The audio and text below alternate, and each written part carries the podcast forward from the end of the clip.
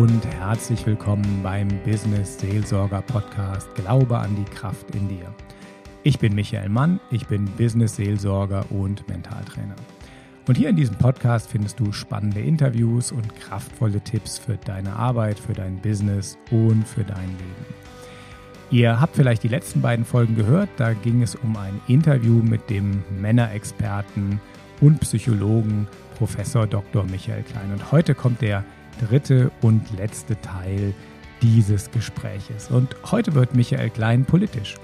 Er fordert nämlich, dass Männer, die nach einer Scheidung trotz ihres Berufes voll für ihre Kinder da sein wollen, von politischer Seite nicht auch noch Steine in den Weg gelegt bekommen, wie das im Moment hier bei uns im deutschsprachigen Raum noch ist. Ja, und im zweiten Teil des Interviews heute sprechen wir dann über die Archetypen. Das sind so die Urtypen, die in jedem Menschen schlummern. Und er verrät, wie man bei der Personalauswahl schon darauf achten kann, dass man so ein vielseitiges und ganzheitliches Team zusammenbekommt, weil in jedem Menschen natürlich unterschiedliche Archetypen unterschiedlich stark ausgeprägt sind und je vielseitiger so ein Team ist, desto effektiver ist es auch. Ich wünsche euch viel Spaß mit Professor Dr. Michael Klein.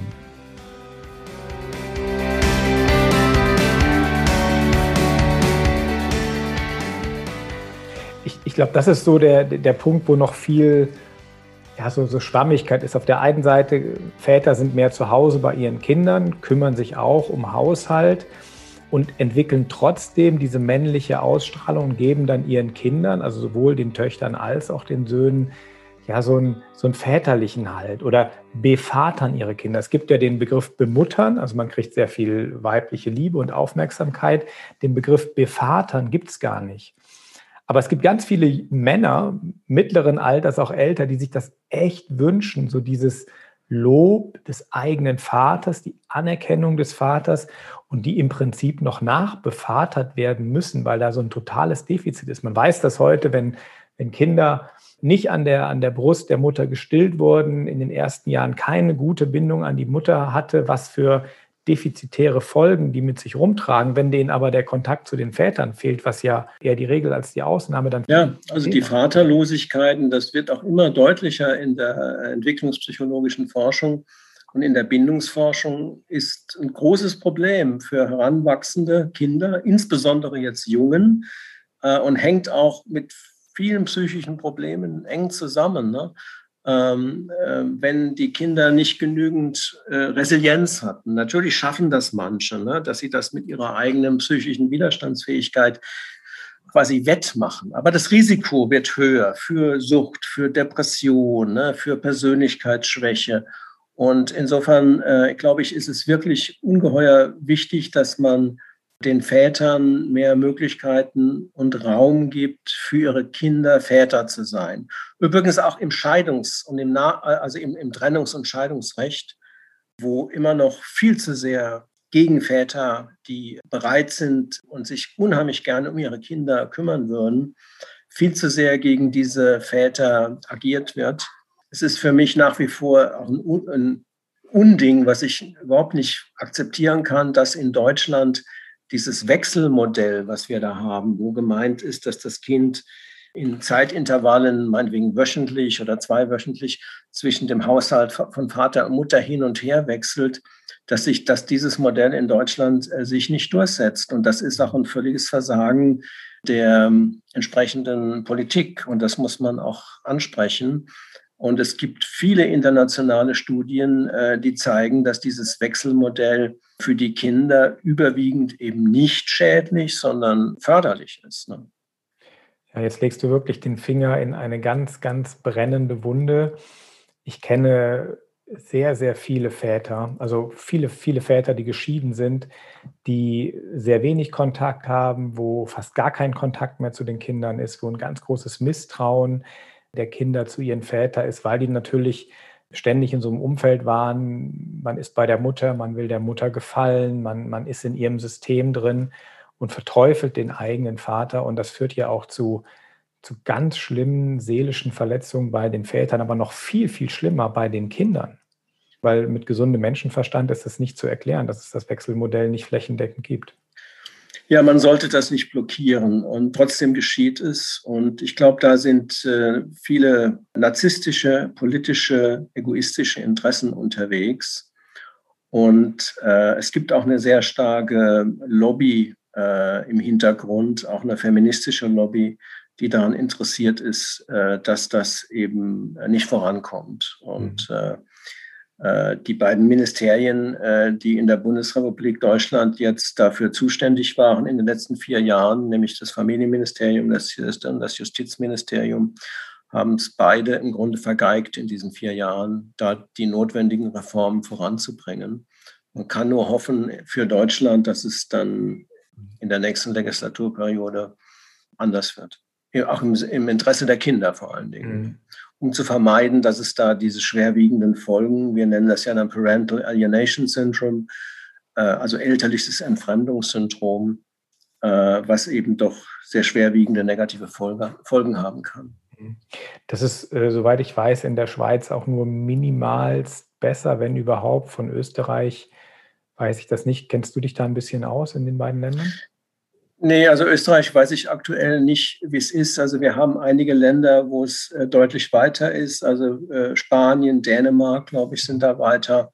Aber wir müssen es unbedingt äh, jetzt mal in diesen deutschsprachigen Ländern ähm, mehr voranbringen. Erstmal Bewusstsein und Sensibilität schaffen, dass ein Kind tatsächlich ein Recht haben muss auf beide Elternteile dass das kein Luxus ist, dass es da vielleicht mal Kontakt mit dem Vater haben darf, sondern dass das auch ein entwicklungspsychologischer Standard sein muss nach Trennung und nach Scheidung, dass ein Kind äh, diesen Kontakt behält.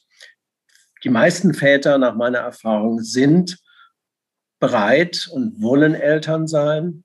Die anderen Fälle muss man natürlich auch ansprechen und berücksichtigen, aber dass diese erziehungs- und bindungsbereiten Väter eben auch nach Trennung und Scheidung den Kontakt zu ihren Kindern ganz natürlicherweise behalten dürfen und dass das nicht irgendein ein Luxus ist oder ein Gnadenerweis der dann äh, erziehungsberechtigten Mutter ist. So kann das nicht sein, so darf das nicht sein.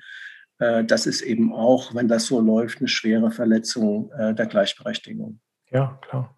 Und man, man weiß ja, ein Kind braucht zur Entwicklung Vater und Mutter. Beim Vater sind wir auch so ein bisschen wieder bei den, bei den Archetypen, die du äh, auch vorhin oder die wir angesprochen haben. Soweit ich weiß, ähm, also es gibt ja die Archetypen, so die bekanntesten, der Heiler, der wilde Mann, der Vater, der Krieger, der Mystiker oder Mystiker und dann eben der, der König.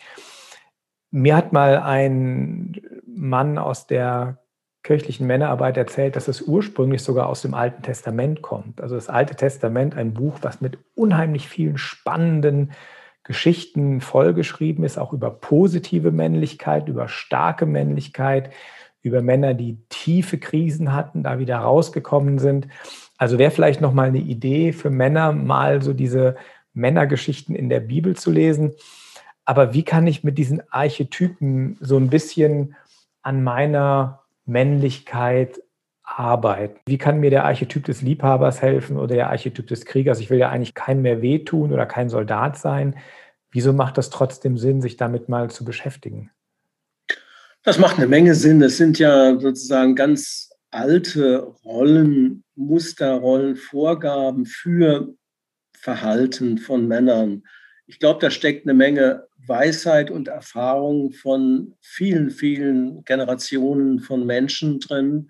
Du hast es eben schon gesagt, in der Bibel werden viele dieser Dinge aufgegriffen. Auch in der, in der griechischen Mythologie ist das ja ganz, mhm. ganz stark, ganz verbreitet. Ich habe mich jetzt viel die letzten Monate mit Dionysos beschäftigt. Das ist inzwischen mein griechischer Lieblingsgott. Diese Anteile sind einfach wichtig für die Selbsterkenntnis und Selbsterfahrung als Mann. Ähm, der Krieger, das ist ja nicht nur der Panzersoldat des Zweiten Weltkriegs, sondern der Krieger ist auch der, der seine Familie beschützt, ne? der auch äh, die Stärke hat, äh, wenn äh, die Frau angegriffen wird, äh, sich vor sie zu stellen. Ne? Äh, dahinter steckt ja auch Opferbereitschaft. Ne? insofern sind da auch wichtige Motive, aber eben auch in den anderen, also in dem König und in dem Heiler und in dem Mystiker. Es kommt im, im Grunde auf die Balance an aus diesen ganzen Archetypen. Das gibt sozusagen die gesunde Identität. Also insofern diese Archetypen jetzt nach Jung, egal ob wir jetzt vier oder sechs oder, oder acht nehmen, ähm, es ist ja immer die Frage, wie viel man auch noch sozusagen verarbeiten kann. Die geben nach meiner Meinung schon auch in der postmodernen Zeit oder gerade in der postmodernen Zeit schon Hinweise auf die Möglichkeiten des Seins. Mhm. Ne? Und wenn ich vielleicht als, als Mann, äh, du hast das eben beschrieben, schon als Junge sehr anti-aggressiv erzogen worden bin, ne? weil ich nur Frauen um mich herum hatte äh, und die mit den Aggress diesem aggressiven Jungen nicht, nicht umgehen konnten, dann ist das vielleicht dann etwas, was ich später in meinem Leben selbst entwickeln kann und auch entwickeln sollte, weil diese Energien stecken ja auch in mir drin. Äh, ich habe ja mehr, ich habe ja diese Kraft und diese Muskelkraft, aber vielleicht diese Geisteskraft und äh, sozusagen zu lernen, äh, sie zu erkennen erstmal und dann auch mit ihr umzugehen. Ich möchte gerade noch ein Vorurteil aufgreifen. So aggressive Jungs und die Frauen sind nicht aggressiv. Also meine Erfahrung ist, Männer sind eher, leben ihre Aggressivität körperlich aus und Frauen eher so verdeckt. Ich glaube nicht, dass Frauen weniger aggressiv sind, nur weniger körperlich sichtbar. Ich, ja, ja, wir müssen den, den Aggressionsbegriff äh, differenzieren. Ich würde genau. dir dazu stimmen. Das hat natürlich auch was mit, mit Millionen Jahren von Evolution zu tun, dass jeder das entwickelt hat, was so seine, also immer weiter, was so seine Spezialität war. Und äh, sozusagen diese, diese subtile emotionale Aggressivität hat genauso wie die körperliche Aggressivität des Mannes da wiederum Vor- und Nachteile. Mhm. Und man muss natürlich auch diese subtile Aggress emotionale Aggressivität von Frauen, die muss auch gebändigt werden. Mhm. Genauso wie die, Hyper, die mögliche Hyperaggressivität von Männern, ne? damit es sozial verträglich ist. Ne? Also ich habe mich jetzt lange auch mit, mit äh, narzisstischen Müttern beschäftigt. Äh, die können äh, eben sehr, sehr schädlich sein, insbesondere für ihre Töchter. Ne? Und das ist auch etwas, was man eben auch ansprechen muss. Es ist immerhin so jede 90. Mutter ne, in der Bevölkerung, äh, die dieses psychische Zustandsbild hat. Und es kann für die, insbesondere für die Töchter eben extrem schädigend sein. Ne? Ich habe fast Angst, da nachzubohren, was da noch alles rauskommt bei dem Thema narzisstische Mutter. Ich würde gerne mal den Bogen schlagen von den Archetypen in die Businesswelt.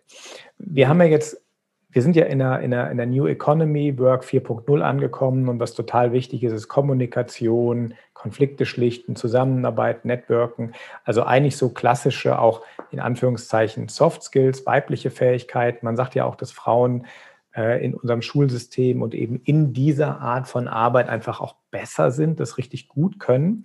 Wenn ich jetzt mir mal die Archetypen rannehme, ähm, was ist für einen Mann und eine Frau im Geschäftsleben an diesen Archetypen wichtig? Mir fällt so spontan ein, der Liebhaber, der also erstmal findet, was ist so mein Ding, wo habe ich die größte Freude. Also bei dir wäre es jetzt die Psychologie, bei mir wäre es die, die Spiritualität, dass man so dem nachgeht, auch im Business, wo man ganz viel Herz hat, dann aber auch der Krieger, weil ich muss ja irgendwann was verkaufen, ich muss das Geschäft aufbauen und die Eigenschaft des Kriegers ist es, Entscheidungen zu treffen.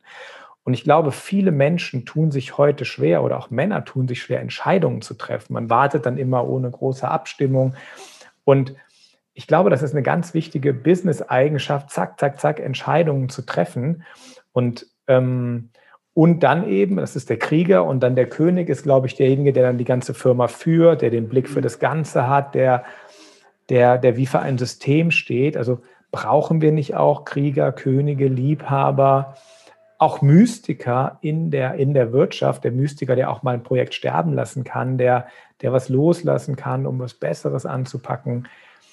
Das wäre doch auch noch mal was Spannendes, die, die Archetypen in der, in der, in der Businesswelt. Hast du da Absolut. Also wir brauchen äh, diese alle, äh, diese Typen äh, in verschiedenen Mischungen. Äh, und das ist auch das Interessante an der Teamarbeit, denke ich. Ne? Dann mhm. Äh, die einzelnen Persönlichkeiten bringen vielleicht dann bringen mehr mit von diesen einzelnen Anteilen. Also klar, der, der Liebhaber, das ist natürlich der, der enthusiastisch ist und der engagiert ist. Ne? und der, der sich rein, der sich einbringt, ne? Äh, mit Herz und Seele. Ne? Und äh, aber auch der Krieger, ne, der sozusagen dann auch äh, für sein Team kämpft oder für seine für sein Business kämpft und äh, der nicht schnell aufgibt und äh, der immer noch mal eine Idee hat und und und immer noch mal weiterbringt. Und der Mystiker zum Beispiel, das ist auch einer, der, glaube ich, die Rätsel entdeckt und auch die Lösungen findet und auch neue Wege geht, an die kein anderer denkt. Also das sind alles natürlich Personen, die äh, für so eine kooperative und vor allen Dingen erfolgreiche Teamarbeit im äh, Business ungeheuer wichtig sind. Ne? Oder wenn man auch den Heiler nimmt, das ist natürlich einer, der dann auch ähm, äh, Probleme lösen kann ne? und äh, also der dafür eine hohe Kompetenz hat. Ne? Also da kommt es auf die Mischung an. Natürlich äh, kann man kein äh, Team mit lauter Kriegern oder mit lauter Königen machen. Das ist dann das Thema der Personalauswahl, da eben geschickt und kompetent zu sein. Ähm, das ist ganz wichtig, klar. Wow. Hey Michael, das ist total schön. Ähm, ich könnte noch stundenlang mit dir, mit dir weiter philosophieren. Du hast ja auch eine eigene Website und du hast noch das Projekt äh, Men's Mental Health. Also wir werden das alles unten im Podcast, in den Show Notes äh, verlinken. Hast du zum Abschluss noch einen Tipp für, für Männer und Frauen, für Männer? Jetzt ein Buch at hand habe ich ja nicht. Also natürlich für die Männer sicherlich und ähm, vielleicht auch für die Frauen, die das die so mutig sind, den, den David Dana zu lesen. Ne? Mhm. Äh, der wahre Weg des Mannes, das ist für mich ja ein absoluter äh, Klassiker. Aber sozusagen so ein Ad-Hoc-Tipp für mich wäre, dass sozusagen Männer und Frauen diese Spannung, die zwischen ihnen entsteht, dass sie sie aushalten und viel mehr noch, dass sie, dass sie auch lernen, sie gut zu finden. Ne? Und zwar jetzt nicht destruktiv, sondern konstruktiv. Ne? Und äh, das kann eben eine Menge bringen. Und für die Männer oder vor allen Dingen für die Jungen im Kern, da wäre so mein großes Ziel, dass sie entdecken, trotz allen Zeitgeistes, der auch irgendwann mal wieder vorbei sein wird, dass sie entdecken, sich selbst zu mögen und zu lieben und zu akzeptieren. Ne? Weil das kann nur der Weg sein. Wir können keine Jungen großziehen, äh, massenhaft, die sich selbst hassen. Das kann nicht gut gehen und deshalb muss sich das ändern. Im Interesse aller. Ein fantastisches Schlusswort. Danke dir sehr für dieses Interview. Das war richtig klasse. Ich danke dir. Das war sehr interessant, mit dir diese Dinge zu besprechen und zu reflektieren. Vielen Dank. Wunderbar. Also wenn euch dieser Podcast gefallen hat, ihr habt unten die Show Notes, meldet euch. Und ansonsten hoffe ich, dass wir uns nächste Woche wieder hören. Tschüss!